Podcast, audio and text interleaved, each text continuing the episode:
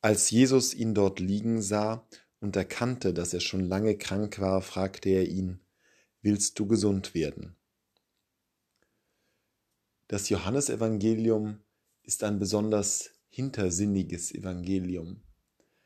Es erzählt nicht nur die überlieferten Geschichten von Jesus und berichtet von seinen Lehren, sondern es versucht, einen Zugang zur Person Jesu zu schaffen. Es ist durchkonstruiert von vorne bis hinten und die meisten Worte sind mit Absicht so gewählt, um den Leser immer näher heranzuführen in die Begegnung mit Jesus. Dazu passt auch dieses Wort Jesu, das fast etwas irritierend klingt. Willst du gesund werden? Das jemanden zu fragen, der schon lange krank ist, der unter den Blinden, Lahmen und Verkrüppelten liegt, wie es im Evangelium heißt, ist doch scheinbar eine sonderbare Frage. Willst du gesund werden? Natürlich will er gesund werden. Doch dahinter steckt noch etwas anderes.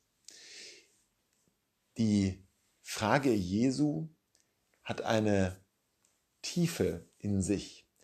Denn wir kennen das aus der modernen Psychologie, dass die Gesundheit etwas ist, was auch mit dem eigenen Willen, der eigenen Bereitschaft zum Gesundsein zu tun hat.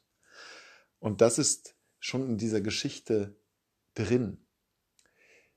Nicht jeder, der krank ist, schafft es, diesen Willen aufzubringen, auch gesund werden zu wollen. Beziehungsweise wer sich im Gesundungsprozess befindet und den unbedingten Willen zur Gesundheit hat, der schöpft daraus Kräfte, die auch auf den Körper sich auswirken. Aber es geht hier ja nicht nur um den Kranken. Das Heilswerk Jesu wird zwar exemplarisch gezeigt in den Evangelien anhand der Heilungen der Blinden, wie wir es am Sonntag gelesen haben, oder des Gelähmten und Kranken, von dem wir heute hören, sondern diese Kranken stehen ja für ein viel weitergehendes Heilswirken Jesu, der uns ganz und gar gesund machen möchte. Nicht nur unsere körperlichen Gebrechen heilen, sondern uns als Menschen heil machen möchte. Und da ist es schon sehr wichtig, sich die Frage zu stellen, will man gesund werden? Oder möchte man in der Krankheit verharren? Denn die Krankheit, unter der wir Menschen alle leiden, die ist etwas, was uns auf uns eine gewisse Attraktivität auch ausübt. Es ist die Krankheit von Selbstsucht. Es ist die Krankheit des sich abkapseln von anderen, die Krankheit des Nichtzulassens, dass andere in uns hineinkommen, in unser Leben hineinkommen. Andere Menschen und Gott. Und diese Selbstbezogenheit, Selbstsucht des Menschen, das ist das, aus dem Gott uns eigentlich befreien möchte.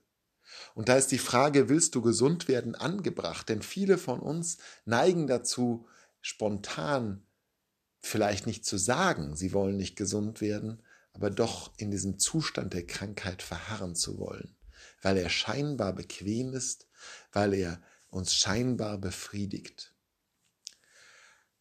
Willst du gesund werden, ist die Aufforderung, wirke mit an deiner Gesundung.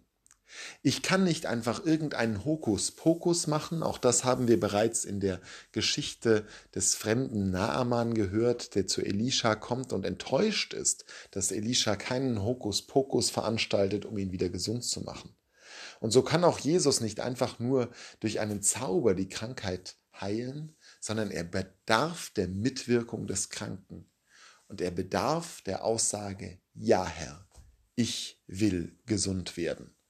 Und erst dann, wenn wir mitwirken an der Gesundung, kann auch Jesu Heilswirken für uns Realität werden.